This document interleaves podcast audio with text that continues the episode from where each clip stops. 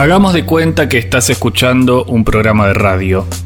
Pero que quede claro, no estás, creo, escuchando un programa de radio porque justo estabas haciendo otra cosa, estabas escribiendo las cosas que te pasaron durante el día. Pero igual hagamos de cuenta que estás escuchando un programa de radio. Supongamos entonces que alguien en ese programa dice... Si una noche de invierno, un viajero, asomándose desde la abrupta costa sin temer el viento y el vértigo, mira hacia abajo, donde la sombra se adensa, en una red de líneas que se entrelazan, en una red de líneas que se intersecan, sobre la alfombra, de hojas iluminadas por la luna, en torno a una fosa vacía. ¿Cuál historia espera su fin allá abajo? Preguntas vos, ¿qué estás escuchando o no? Este relato. Si una noche de invierno... Un diario. Querido diario, hoy tuve un día de mierda. Cher journal, aujourd'hui j'ai eu une journée de merde. Dear diary, I hate you.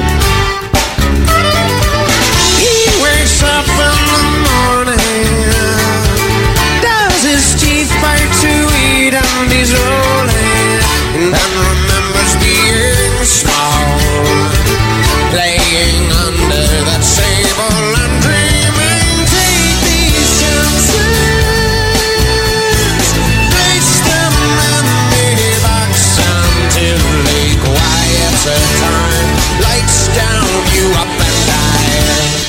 diario de escritor entiendo un cuaderno en el que el registro de lo privado y lo público aparece iluminado de tanto en tanto Ya, en serio.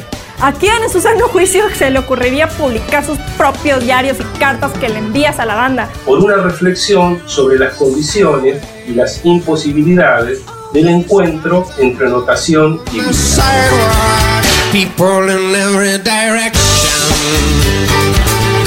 Words exchange, no time to exchange. When all the little lamps are marching, red and black and tan are waving.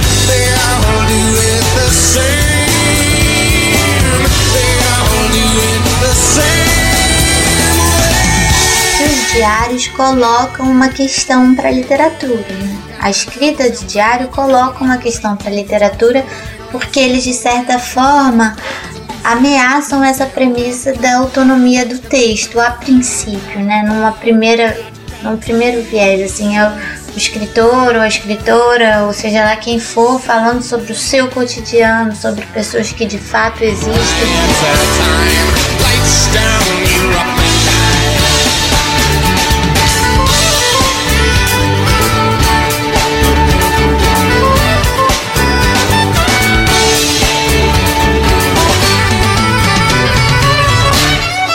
Varios los escritores que han dedicado un tiempo constante, a veces inconstante, a la escritura de un diario. Hoy hablaremos precisamente de esos diarios de escritoras y escritores. Confesiones, rencores, fuegos. Ahí los temores más profundos, los amores, las angustias se expresan con mayor sinceridad.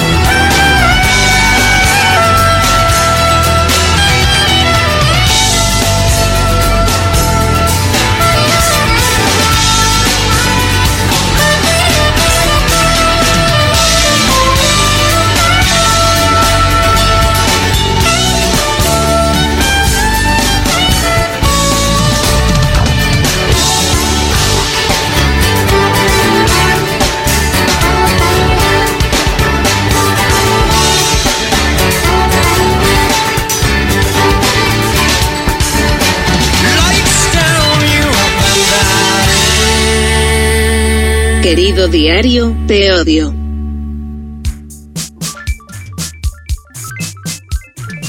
Bienvenidos y bienvenidas, bienvenidos y bienvenidas a un nuevo experimento.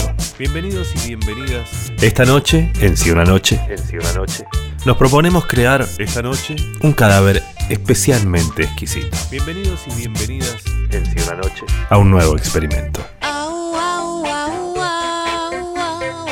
Para formar nuestra criatura hemos echado mano a algunos de los diarios de escritores y escritoras más famosos de la literatura.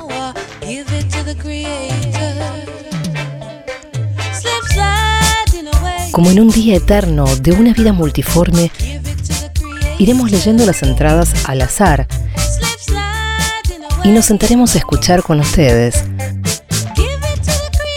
como ese cadáver comienza a respirar y a moverse.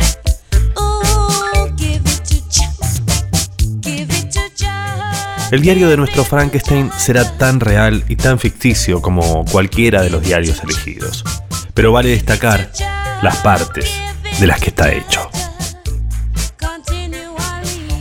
Leeremos pasajes de Enrique Vilamatas, de Susan Sontag, de John Cheever, De Abelardo Castillo, de Susan de Anaís Nin, de Ricardo Piglia y de su alter ego Emilio Renzi. De Abelardo Castillo, De Fernando Pessoa y su heterónimo Bernardo Soares. de Anaís Nin, De Margarit Duraz. de Alejandra Pizarnik, De Kafka. de Yandor Maray de Margarit Duraz. Kafka. y por supuesto de Vitol Gombrowicz. En total, 12 diarios. 12 diarios. En total son 12 diarios que harán que nuestro Frankenstein Viva y salga de paseo en subtemetrocleta, ¿no? Ponele. Allá vamos.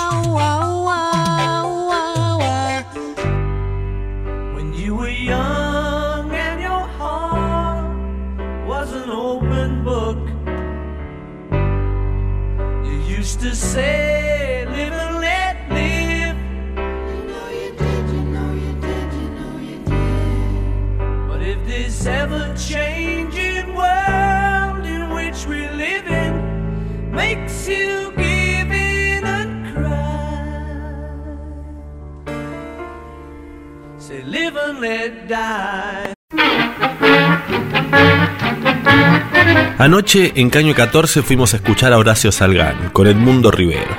El tango se escucha ahora en clubes donde no se baila. Le pasa lo mismo al jazz en Nueva York. El rock ha barrido todas las tradiciones anteriores de música popular. Después, un largo recorrido por los bares, con Beatriz Guido, asistiendo al raro fenómeno de alguien que es más lúcido al escribir que al hablar. ¿Pero es tan raro? Me pasa lo mismo al revés con David Viñas. Es mucho mejor él que sus textos. Quiero decir que es mayor la coherencia de su novela que la que muestra Beatriz cuando habla de política. Por otro lado, trabaja, y en esto es igual a David Viñas, sus novelas siempre al borde del periodismo tiene capacidad para ubicarse y prepara una novela sobre el hecho histórico del caso Pinedo, el alza ficticia del dólar, etc. Algo así debían hacer Cambaceres o Martel cuando elegían sus temas. Con Oscar Garaycochea preparamos un guion sobre las actas del juicio en tres partes. Uno, mi cuento, que narra el soldado. Dos, la visión de la hija. Tres, López Jordán. Pensamos en una especie de rayomon medio histórico. El relato pasa de una versión a otra sin tomar partido sobre los hechos. Después en casa de Inés, contando lo que a ella le contó Isabel sobre lo que pasa en Rosario. Cierto esteticismo provinciano acompañado por una política ligada siempre, siempre a los intereses personales. En Uruguay, dijo Inés, las cosas no son así. No dijo cómo son, solo tomó distancia con el estado de las cosas, que es el modo que tiene ella de nombrar la realidad. Un estado del mundo, dice a veces, contingente, inestable y pleno en su ser. Solo la negatividad, según ella, le permite el acceso a la verdad. La sensación de plenitud al comenzar un ensayo, cuando uno enumera lo que va a escribir. El plan tiene un encanto que surge del descubrimiento del núcleo anecdótico de un cuento que parece ya escrito. Esa es la única alegría plena de la literatura. Este día es un resumen, un compendio de aquellos tiempos. Estamos sin plata, sin comida. E Inés rinde mañana un examen. Yo doy vueltas sobre el ensayo que quiero escribir. Me duermo y tengo un sueño. Estoy en medio de una multitud, en una calle desconocida, en una ciudad desconocida, y hablo otro idioma.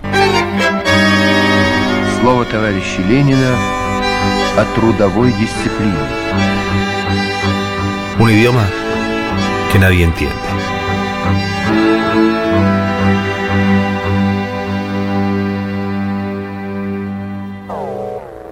19 de julio. Dormir, despertar, dormir, despertar. Perra vida. Si me pongo a pensarlo, tengo que decir que en muchos sentidos mi educación me ha perjudicado mucho. No obstante, no me eduqué en ningún lugar apartado, en alguna ruina en las montañas. No podría encontrar una sola palabra de reproche contra esta posibilidad.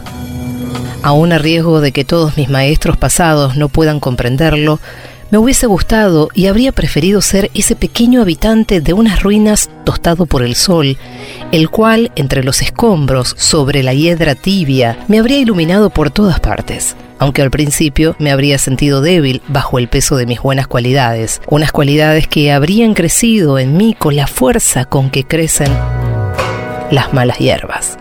Si me pongo a pensarlo, tengo que decir que, en muchos sentidos, mi educación me ha perjudicado mucho. Este reproche afecta a una serie de gente, a mis padres, a unos cuantos parientes, a determinados visitantes de nuestra casa, a diversos escritores, a cierta cocinera que me acompañó a la escuela un año seguido, a un montón de maestros que debo comprimir estrechamente en mi memoria, pues de lo contrario se me desprendería alguno por un lado u otro, pero como los tengo a todos tan apretujados, es todo el conjunto lo que se va desmoronando a trechos. A un inspector escolar, a unos transeúntes que caminaban lentamente. En una palabra, este reproche serpentea por toda la sociedad como un puñal. Y nadie, lo repito, nadie está desgraciadamente seguro de que la punta del puñal no vaya a aparecer de pronto por delante, por detrás o por un lado. No quiero oír réplica alguna a este reproche, porque he oído ya demasiadas, y puesto que en la mayoría de las réplicas he sido también refutado, incluyo también dichas réplicas en mi reproche, y declaro que mi educación y esta refutación me han perjudicado mucho en más de un sentido. A menudo reflexiono y siempre tengo que acabar diciendo que mi educación en muchos aspectos me ha perjudicado mucho. Este reproche va dirigido contra una serie de gentes que, por lo demás, aparecen todas juntas. Y, como en las viejas fotografías de grupo, no saben qué hacer unas al lado de otras. Ni siquiera se les ocurre cerrar los ojos y no se atreven a reír a causa de su actitud expectante.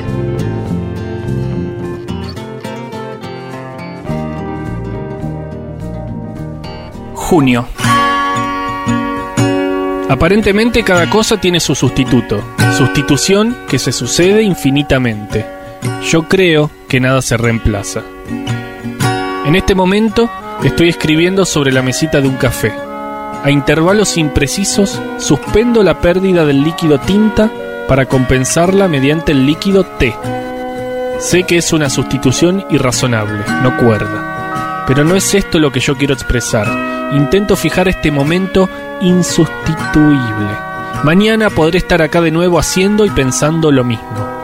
Pero nada se igualará a esta inefable presencia angustiosamente temporal. Ninguna dificultad se compara a la de explicar pacientemente a una persona mediocre la raíz de nuestro desencasillamiento, de nuestro disconformismo, de nuestra inmoralidad. El hastío es una botella llena de agua mineral con un pequeñísimo agujero en el fondo. Cada minuto pierde una gota. Es cuestión de esperar que se vacíe o estrellarla aguantando el infernal estrépito.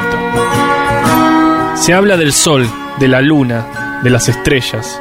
Y si no fueran más que prejuicios que nos obsequiaron al nacer, prejuicios contra la posibilidad de su no existencia, sea como fuere, que no llegue jamás el momento de abrir los ojos. Quisiera pensar en algo sublime, en el nacimiento del hombre, en los sacrificios de Oriente, en el asta de la bandera de Etiopía. Quisiera electrizar mis ojos y sacudirles su inercia doméstica. Quisiera levantar mis piernas, manchar el cielo raso, arrodillarme junto a un sapo ahogado, clasificar los tonos de un pétalo, registrar los bolsillos del rey de Suecia, distinguir al tacto los cuatro reinos animal, vegetal, mineral y humano, revivir los éxtasis de Juana de Arco exhalando albores para destruir el fuego, recoger las mieses de una chacra irlandesa, pasear a hurtadillas por la nieve muda de Siberia, regatear bambú en un kiosco chino, sonreír al simio en la negro dorada noche de un ukelele sorbiendo un coco de la isla de Hawái, elevar los párpados, subir a lo más alto, agitar los brazos como campanillas estremecidas y gritar a todo, soy universal. Suena el despertador. Estiro mi angustia. Desmenuzo el frío vistiéndome en la auténtica oscuridad que enmarca las seis horas. En estos momentos, el universo se reduce a cuatro paredes, 300 libros, ruidos prosaicos, mi fantasma vagando y mi alma ansiosa de esparcir tentáculos en todas partes. Soy un signo de interrogación rodeado de ojos y de fuego. Mi base es un cenicero. Mi cabeza es humo que asciende en ondas grisazuladas.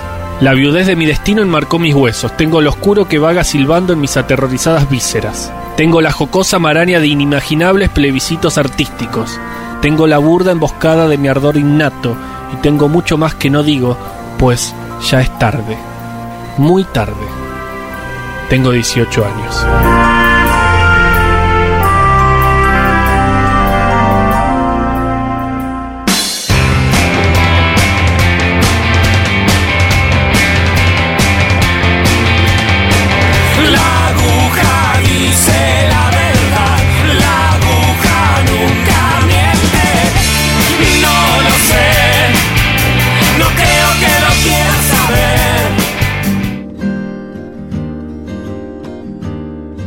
En otra ocasión, antes de que vayamos a Saboya, él está en la terraza del Flore.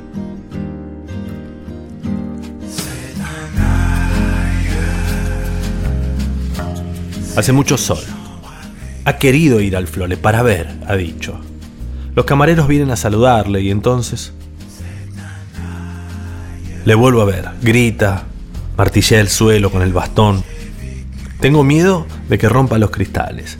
Los camareros lo ven a punto de deshacerse en lágrimas. Le miran consternados, sin una palabra. Y luego le veo sentarse y callar durante mucho rato.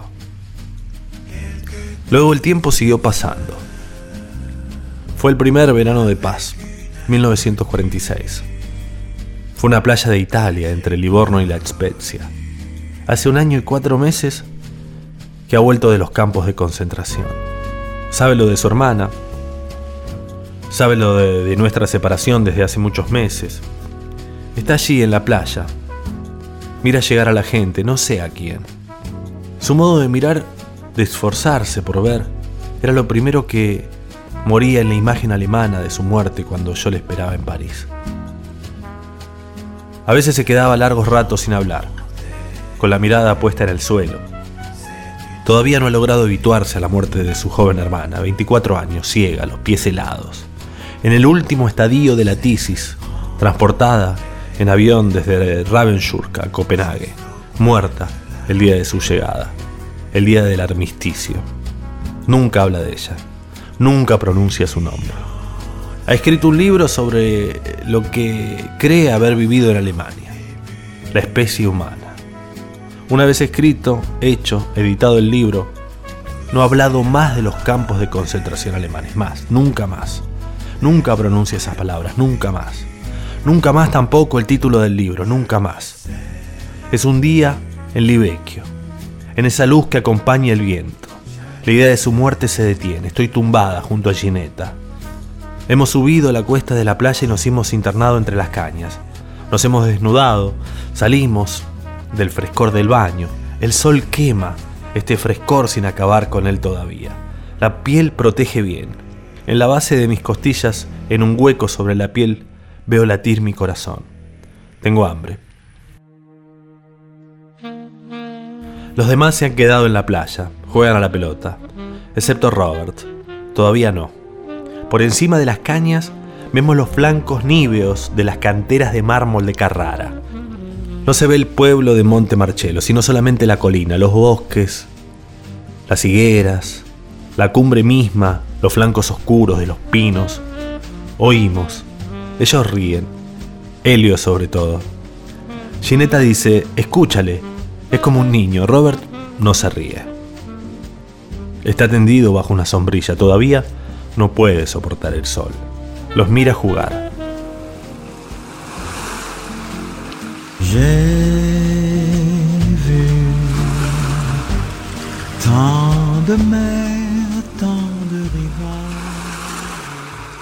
Enero, martes.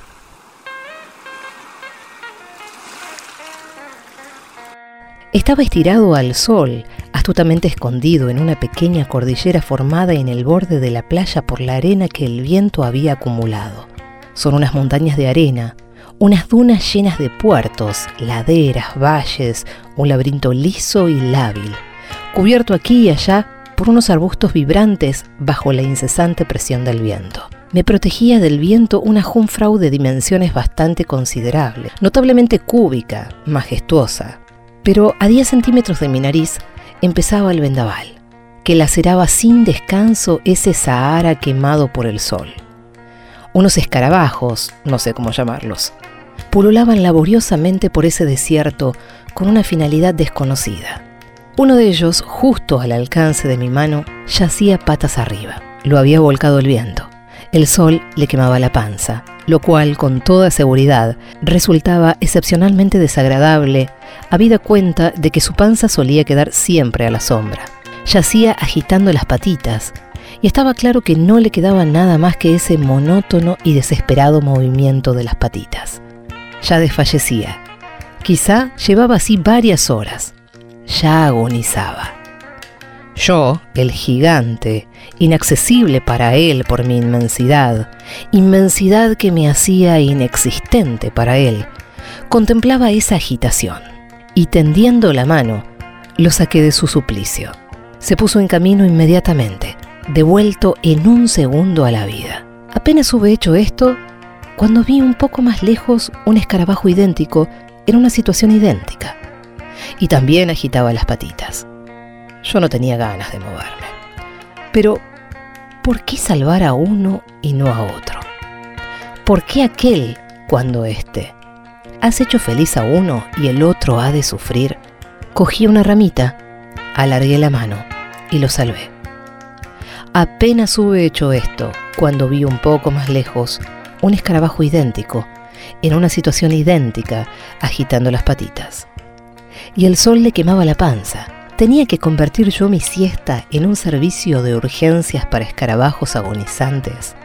Pero ya me había familiarizado demasiado con esos escarabajos y con su curiosa e indefensa agitación. Y como comprenderéis, una vez empezado el salvamento, no tenía derecho a detenerme en un punto arbitrario. Hubiese sido demasiado terrible ante ese tercer escarabajo. Detenerme justo en el umbral de su desastre. Hubiese sido demasiado cruel y de algún modo inconcebible, impensable. Si entre él y aquellos a los que había salvado hubiera alguna frontera, algo que pudiese autorizarme a parar, pero justamente no había sino unos 10 centímetros más de arena, siempre el mismo espacio de arena, aunque un poco más lejos, pero solo un poco, y agitaba las patitas de la misma manera. Miré a mi alrededor y vi un poco más lejos cuatro escarabajos más que se agitaban y se quemaban al sol. No hubo más remedio. Me levanté en toda mi inmensidad y los salvé a todos. Se fueron.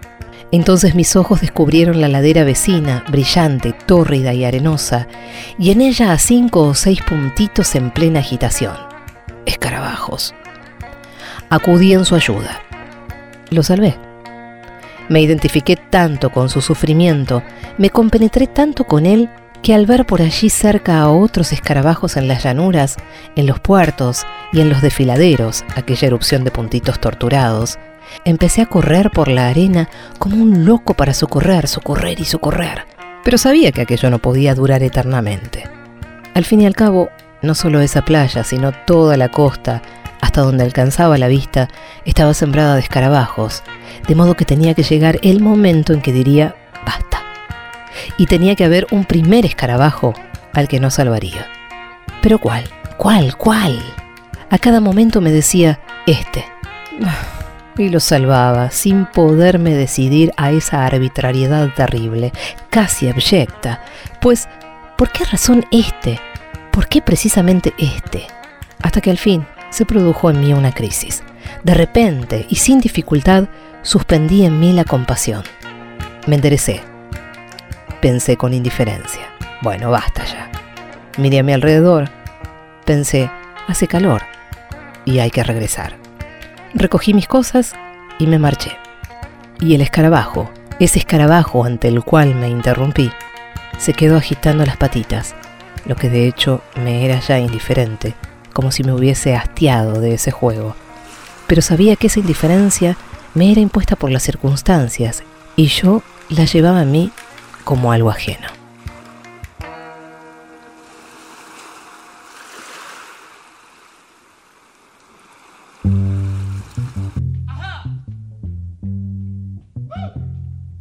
Me parece que no soy capaz de evocar a voluntad el dulce sabor de la compasión, pero sí llegar a la conclusión de que la vida tal como pasa ante nuestros ojos es una fuerza creativa que cada cosa sigue de manera útil a la siguiente, que lo que perdemos en una transacción lo recuperamos con creces en la que sigue, que nosotros con nuestros patéticos malentendidos somos la causa de la sinuosidad, la noche y la ira. A veces me parece no ver sino el mundo que cabe en el rabillo de un ojo, el extraño de mirada despectiva, el ratón esquivo entre la leña, la prostituta del drugstore. Y a veces los fluidos del entendimiento y el amor se difunden libremente por todos mis miembros y órganos. Que ella no pierda jamás el atractivo aspecto de joven norteamericana en un pensionado extranjero, el pelo amarillo oscuro, la blusa blanca. Hay una mala suerte especial que parece atacarlas al final de sus viajes, vacaciones y excursiones. El pelo pierde misteriosamente sus rizos, el polvo parece caer sobre las gorras y las sombreras de sus chaquetas, se les corre el lápiz de labios, se les empañan las gafas y la sonrisa alegre que habían adoptado frente al mundo se convierte en ese hosco aire de soledad que es su expresión habitual. Dolor en el pecho. Pelea con Mary sobre miradas insinuantes. Muy deprimido, casi desquiciado. Llamada desde Quincy para avisar que mamá está muy enferma. Alboroto afectivo, algunas lágrimas. Consigo plaza en el Owl de Boston. La atmósfera de esos lugares me parece de delito sexual. Tal vez sea una proyección subjetiva. Amanecer lluvioso en Boston, amanecer lluvioso de domingo. Los barrios pobres de Boston en un día nublado. Parecen eternos, inatacables. Encontré a mamá muy arrugada, cansada de la vida, dice, mente y oído agudos. Grito a la señora Bacon y no le importa, a otros no les gusta que les grite. Hablaba por teléfono, contaba a alguien lo de sus electrocardiogramas. Sus electros no interesan a nadie, grité. Me parece que no le importó. Vieja, débil, solitaria y desamparada, pero sigo poniendo a sus pies la sensación de un malentendido trágico.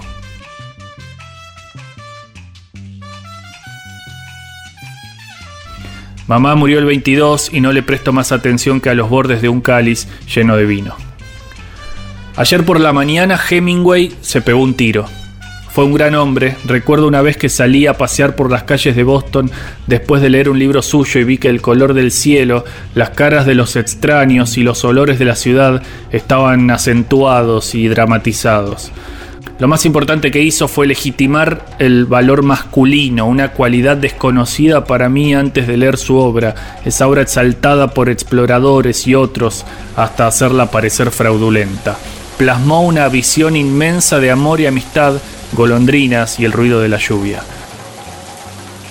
No hubo jamás en mi generación nadie comparable a él.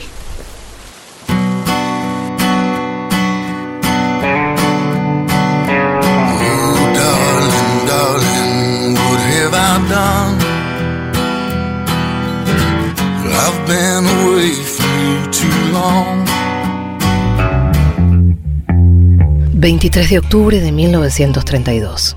Siempre creí que era el artista que llevó dentro la que hechizaba. Creí que era mi casa esotérica, los colores, las luces, mis vestidos, mi trabajo. Siempre estuve dentro de la coraza de la gran artista que trabaja, temerosa e inconsciente de mi poder. ¿Qué ha hecho el doctor Allende?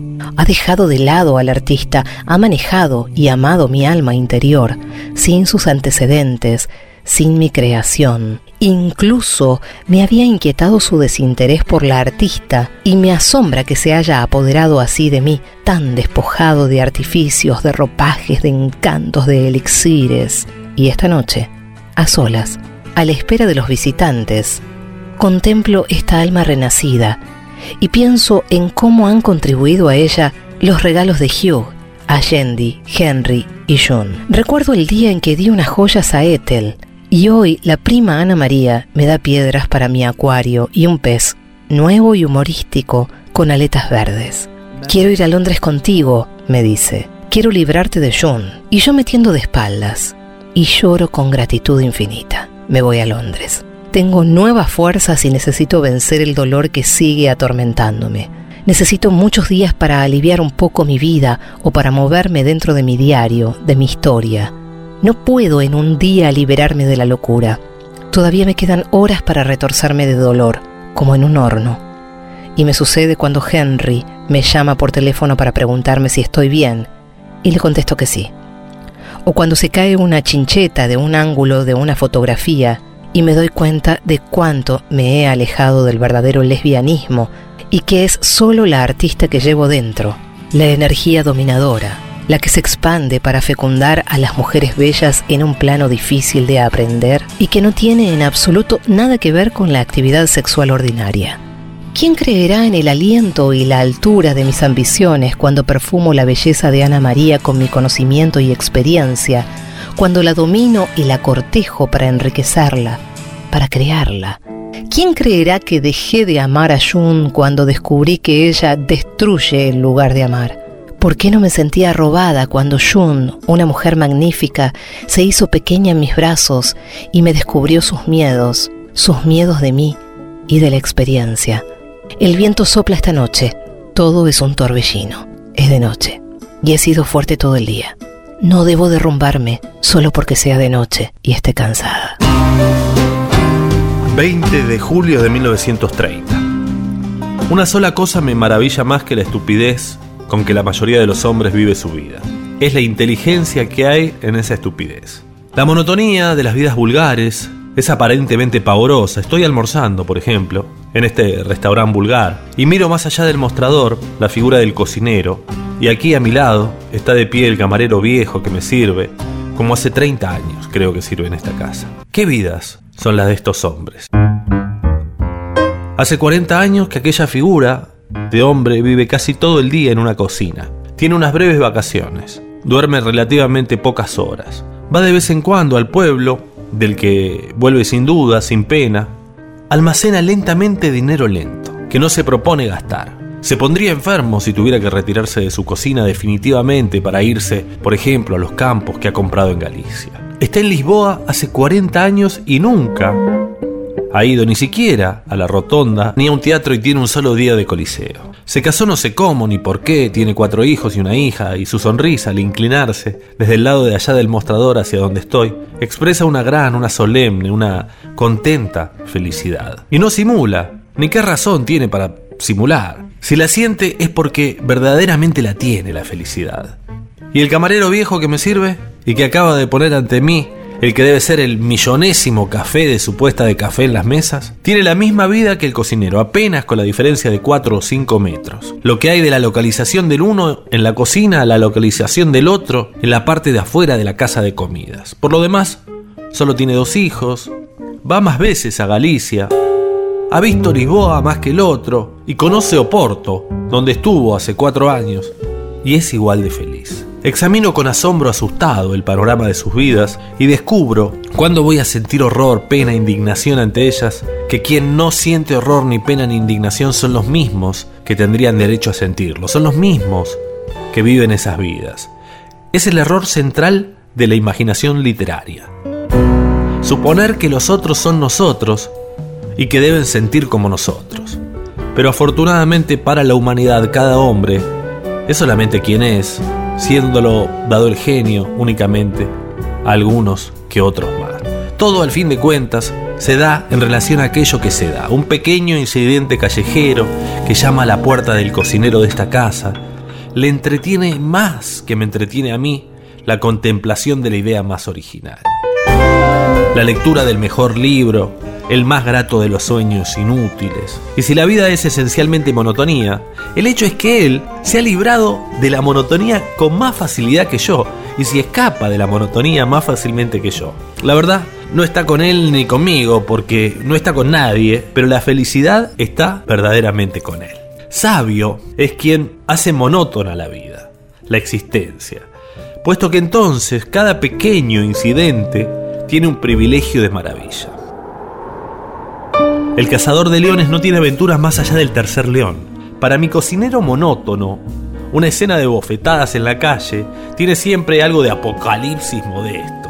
Quien no ha salido nunca de Lisboa viaja al infinito en tranvía cuando va a Benfica. Y si un día va a Sintra, siente que ha ido a Marte. El viajero que ha recorrido toda la Tierra, de 5.000 millas en adelante, no encuentra más novedades, porque solamente encuentra cosas nuevas. Otra vez la novedad, otra vez la vejez de lo eternamente nuevo. Pero el concepto abstracto de novedad se quedó en el mar, con el segundo de los viajes. Un hombre puede, si posee verdadera sabiduría, disfrutar del espectáculo completo del mundo en una silla, sin saber leer, sin hablar con nadie, solo mediante el uso de los sentidos y saber no ser triste, hacer monótona la existencia, para que no sea monótona, tornar anodino lo cotidiano, para que la más pequeña cosa sea una distracción. En medio de mi trabajo de todos los días oscuro, igual e inútil, me surgen visiones de fuga, huellas soñadas de islas lejanas, fiestas en avenidas de parques de otras eras, otros paisajes, otros sentimientos, otro yo. Pero reconozco, entre dos asientos de contaduría, que si tuviese todo eso, nada de eso sería mío. Más vale en realidad el patrón Vázquez que los reyes de ensueño. Más vale en realidad la calle de los doradores que las grandes avenidas de los parques imposibles. Teniendo al patrón Vázquez puedo disfrutar del sueño de los reyes de ensueño. Teniendo la oficina de la calle de los doradores puedo disfrutar de la visión interior de los paisajes que no existen. Pero si tuviese a los reyes del ensueño, ¿qué me quedaría por soñar? 4 de agosto. Pasado mañana hará 40 años que una tarde en el pueblo de Taji, en la taberna donde estaba tomándome un vino, el campesino que estaba a mi lado me dijo mascullando porque le dolían las muelas. Los americanos han tirado una bomba y Japón está caput. Los clientes, campesinos, soldados rusos, no se alteraron al oír la noticia. Hoy, 40 años más tarde, aquí en San Diego y en todas partes del mundo, la gente sale en masa a las calles para recordar Hiroshima. Todavía no se sabe exactamente qué comenzó aquel día en el mundo. Lo que sí puede saberse con bastante exactitud, en cambio, es qué terminó ese día, la seguridad relativa del hombre en la Tierra. 10 de diciembre. Llego al hospital a las 7 de la tarde. Duerme apaciblemente, a veces levanta la mano y la deja caer sobre la sábana. En una ocasión me aprieta la mano. Está tranquila, en sus facciones no se percibe ni rastro de sufrimiento. La enfermera dice que esta noche ha rechazado la comida, las cucharadas de baby food. 11 de diciembre, 7 de la noche en el hospital. Está tranquila, parece dormida. Hoy han podido alimentarla con la cuchara, se ha comido el baby food al 100%, no es consciente de mi presencia, no dice ni una palabra a veces, con un gesto femenino se arregla el pelo. Tiene una expresión tranquila, seria, no muestra enfado ni parece torturada como la cara de las viejas estatuas que ya no tienen vida. Hoy no me ha apretado la mano ni una sola vez. 12 de diciembre. Llego al hospital a las 4 de la tarde. Se arranca el camisón, se queda desnuda en la cama, gime, es horrible. Qué impotencia. No me habla, no ve, no oye. La enfermera me dice que han logrado darle de comer al mediodía. No sé qué hacer. 13 de diciembre. Una noche en blanco. Un regusto amargo en la boca, como después de una juerga. No es posible huir, pero permanecer firme es muy difícil. Hoy se ha negado a comer.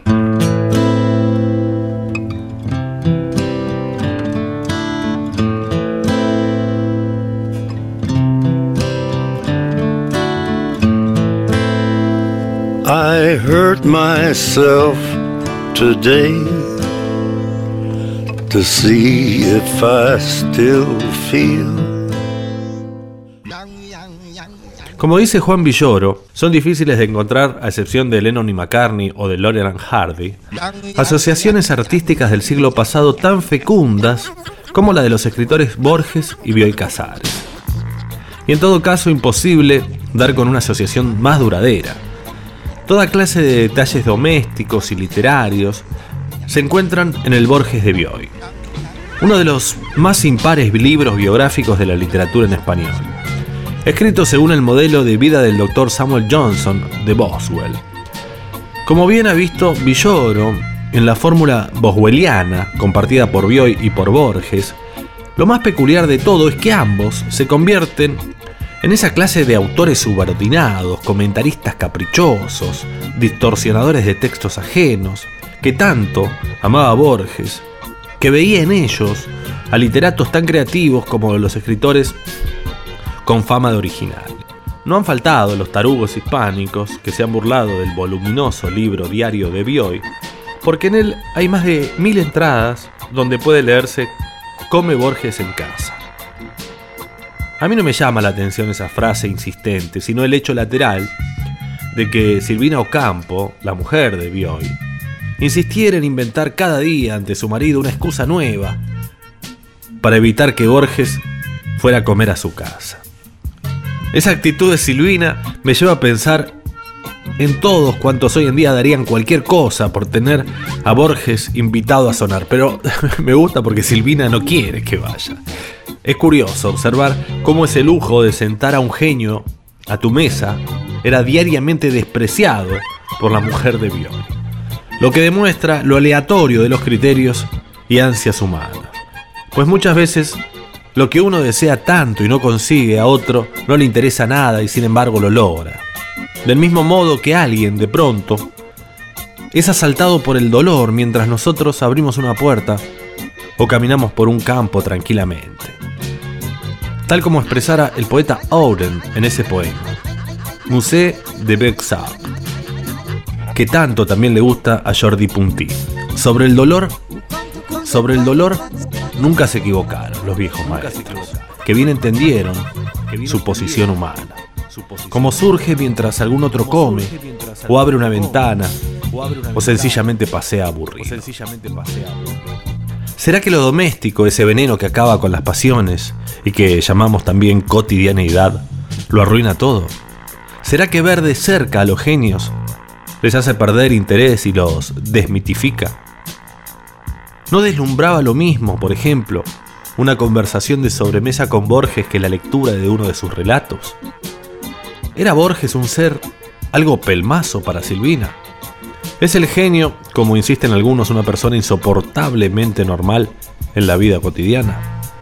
¿Se puede ser genial todo el rato?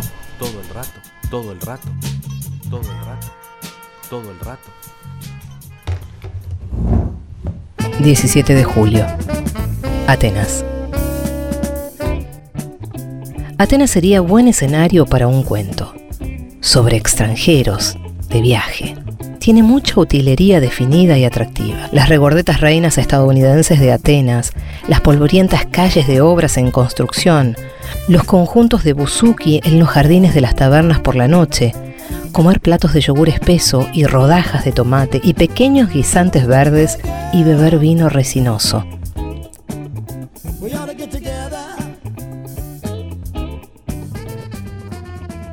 Los enormes taxis Cadillac, los hombres de mediana edad paseando o sentados en el parque, repasando sus cuentas de ámbar, los vendedores de maíz tostado sentados en las esquinas con sus braseros y anchas fajas negras, las puestas de sol color de fresa tras las colinas de Atenas vistas desde la Acrópolis, los ancianos en las calles sentados junto a sus básculas que se ofrecen pasearte por un dracma.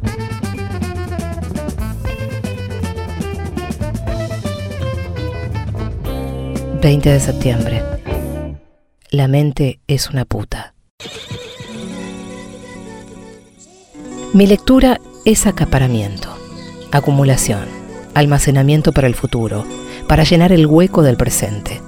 El sexo y la comida son gestos totalmente diferentes, placeres en sí mismos para el presente. No están al servicio del pasado, más del futuro. No les pido nada, ni siquiera memoria. La memoria es la prueba. Lo que se quiere recordar mientras aún se está en la acción o la experiencia está corrompido. Escribir es otro gesto, exento de estas restricciones. Dar de alta, saldar la deuda con la memoria. Massachusetts Institute of Technology, home of complicated computers which speak in a mechanical language all their own. 31 de diciembre. Leo de nuevo estos cuadernos. Qué tristes y monótonos son. ¿No podré escapar nunca de este interminable luto por mí misma? Todo mi ser parece tenso, expectante. Febrero 14. Evidentemente no estoy nada bien, algo pasa dentro, dificultad para fijar la atención, una especie de pereza intelectual muy desagradable unida a un gran cansancio físico.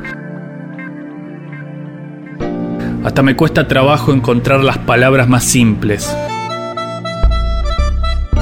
Si voy al médico me va a decir la estupidez esa de exceso de trabajo, cuando ahora se me ocurre que se trata exactamente de todo lo contrario. He intentado escribir algo en los últimos días, imposible.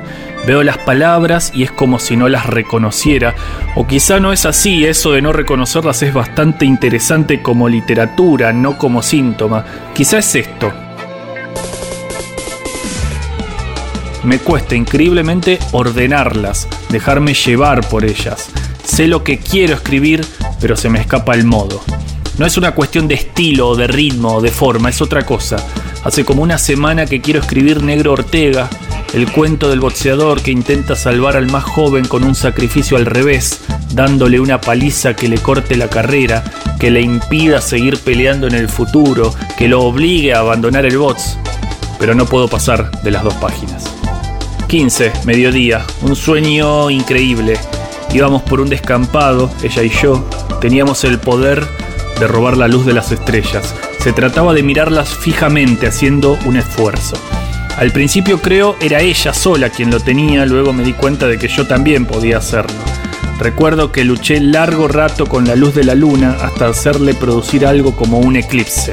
Pero las fuerzas me abandonaban y no pudiendo resistir yo la tensión, la luna volvía a brillar. Tengo que apagarla, dije, es necesario. De algún modo entendimos, ella y yo, que había un solo medio. Yo debía acostarme con ella ahí mismo. Ella se negaba. Aquello le parecía una arrogancia diabólica. Tenía miedo.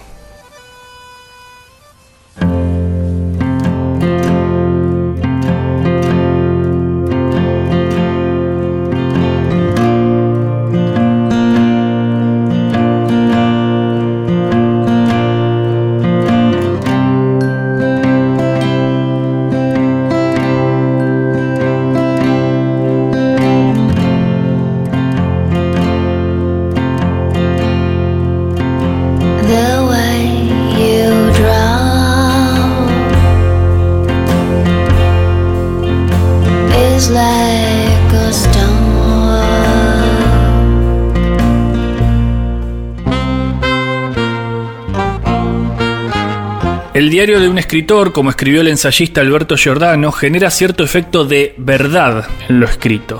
Como si de la presencia misteriosa de lo íntimo dependiera, sí, el efecto de autenticidad de una escritura autobiográfica. En ese sentido podemos pensar el diario de Anaïs Nin, que comenzó a escribirlo a los 11 años de edad, dejando atrás el abandono de un padre y a bordo de un barco hacia Estados Unidos. A lo largo de los años su diario se convierte en una especie de caparazón, en un arma de defensa, en una droga. Llega a escribir 150 volúmenes, con un total de más de 15.000 páginas mecanografiadas. En el caso de Vítor Gombrowicz, su diario esconde una intriga. ¿Cuándo miente? ¿Cuándo dice la verdad? ¿Cuándo pone en el diario el argumento de un texto de ficción? Las respuestas no tienen importancia, lo que importa es que ese bodoque de casi 800 páginas es probablemente uno de los mejores diarios de escritores que se hayan escrito. Muy distintos son los diarios de Emilio Renzi, alter ego de Ricardo Piglia, quien al final de su carrera literaria decide editar los diarios de toda su vida en tres enormes volúmenes que cubre desde 1957 al 2015. En cuanto a Alejandra Pizarnik, sus diarios son abundantes y cada vez se publican más de sus cuadernos. Como totalidad, muestran dos aspectos centrales para entender a la poeta. Uno, su caos constitutivo, el mismo que podía verse en las dedicatorias de libros, casi todas ellas incomprensibles o erráticas. Y dos, su potente capacidad para narrar. Pizarnik, la poeta, narraba como nadie. Entre 1910 y 1923, Kafka escribió en 12 pequeños cuadernos, todos con tapas de hule, reflexiones sobre su vida y la literatura. impresiones sobre sus amigos, sobre el sexo. El primer cuaderno arranca con una imagen. Los espectadores se ponen rígidos cuando pasa el tren. El último se cierra con un intento de hacer comprensible el angustioso ejercicio de escribir. Quizás el más ficcional de todos los diarios de esta noche sea el de Fernando Pessoa, como un Kafka del siglo XX. El portugués también dejó un baúl repleto de textos sin publicar ni terminar. Desdoblado en distintos escritores ficticios, Pessoa tiene su diario del desasosiego, narrado por Bernardo Soares. Acerca del diario de John Cheever escribió su hijo Benjamin en un prólogo. Al morir el 18 de junio de 1982, John Cheever dejó en sus diarios una obra ingente, sin corregir e inédita. Sobre la base de los 29 cuadernos de hojas sueltas en que estaba escrito, Robert Gottlieb ha preparado el libro que sigue. Casi todos los que leyeron los extractos del diario aparecidos en la revista The New Yorker reaccionaron con entusiasmo, mientras que unos pocos se sintieron ofendidos y desconcertados. Aquellos con los que hablé del tema se planteaban dos interrogantes. ¿Le habría gustado a John Cheever ver publicado ese material? Y en caso afirmativo, ¿por qué? Comprendo esta inquietud, la lectura de algunos pasajes me provocó un dolor intenso, pero mi padre quería que sus diarios vieran la luz, lo sé porque me lo dijo. La celebrada crítica cultural Susan Sontag mantuvo unos diarios desde su adolescencia, configurados por decenas de cuadernos, y que su hijo se decidió a editar en tres volúmenes, el último de los cuales aún no aparece. El primero, Renacida, comienza en 1947 con una Sontag de 14 años, precozmente llegada a la universidad, donde descubrirá su bisexualidad. Se casará casi adolescente con su mucho mayor profesor Philip Reeve y tendrá un hijo con él. Los diarios de Abelardo Castillo fueron cuidadosamente revisados, editados y supervisados por Silvia Iparraguirre, que no solo es una de las grandes escritoras de las últimas décadas, también fue la esposa de Abelardo durante muchísimos años. El diario de Yandor Maray es el diario de un octogenario que está a punto de suicidarse. Lo escribe, de hecho, hasta unos momentos antes de quitarse la vida. Sin respiración nos dejan los diarios recuperados de Marguerite Duras, escritos en 1945 mientras ella esperaba la vuelta de Robert, su esposo, del campo de concentración de Duyot. Y reencontrados los diarios reeditados, finalmente como novela, en 1985 bajo el nombre de El Dolor. Y el último que nos queda reseñar es Enrique Vilamatas y su dietario voluble, un diario que abarca sus cuadernos del 2005 al 2008, un diario de escritor de pura cepa, inspirado en lecturas, reflexiones, encuentros, charlas con pares, etc. En fin, un diario nacido de las entrañas mismas de la literatura.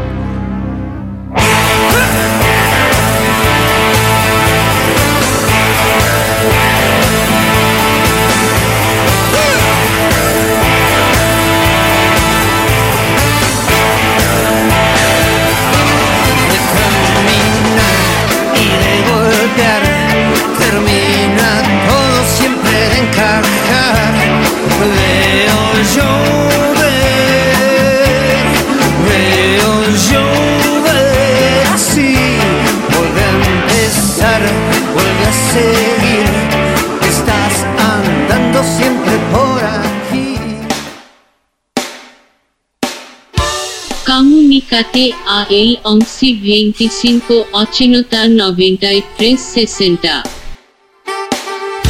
Yo les quería contar que yo también escribo un diario. Es re.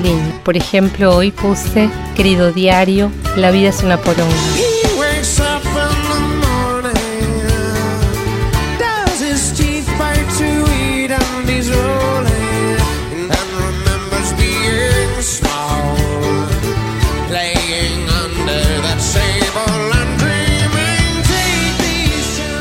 Ustedes son una cosa de locos. Hacen un programa sobre diarios de escritores y no mencionan una puta palabra sobre el Borges que escribió Bioy Casares. O sea, el tipo se fuma 50 años de amistad con el otro viejo, lo ve salir del baño con la bragueta abierta, anota todo y ustedes nada, ni una frase, ni una palabra, nada. El tipo escribe 18.000 veces a lo largo de 6.200 páginas. Come en casa Borges y ustedes paveando con diarios de Gombrovich y no sé qué. Muy bueno el programa.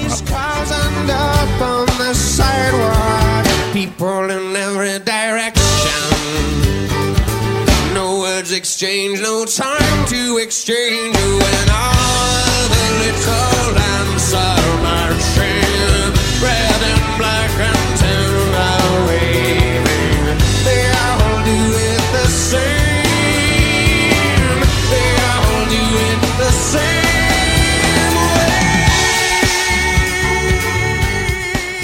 que me gusta a mí es el diario de Frida Kahlo, pero ni lo nombraron, manga de caretas. Hola, yo soy Je- Jeremías y estoy escribiendo el diario, pero eh, no sé dónde dejé la llavecita del candado.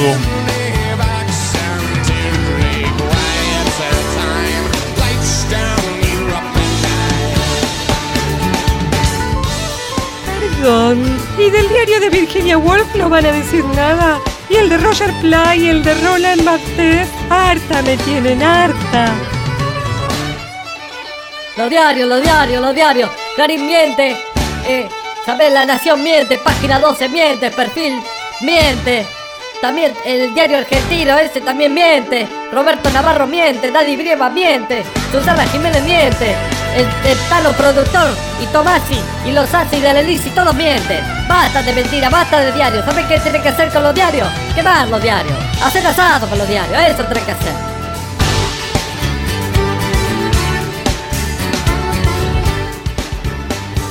Si una noche de invierno, un viajero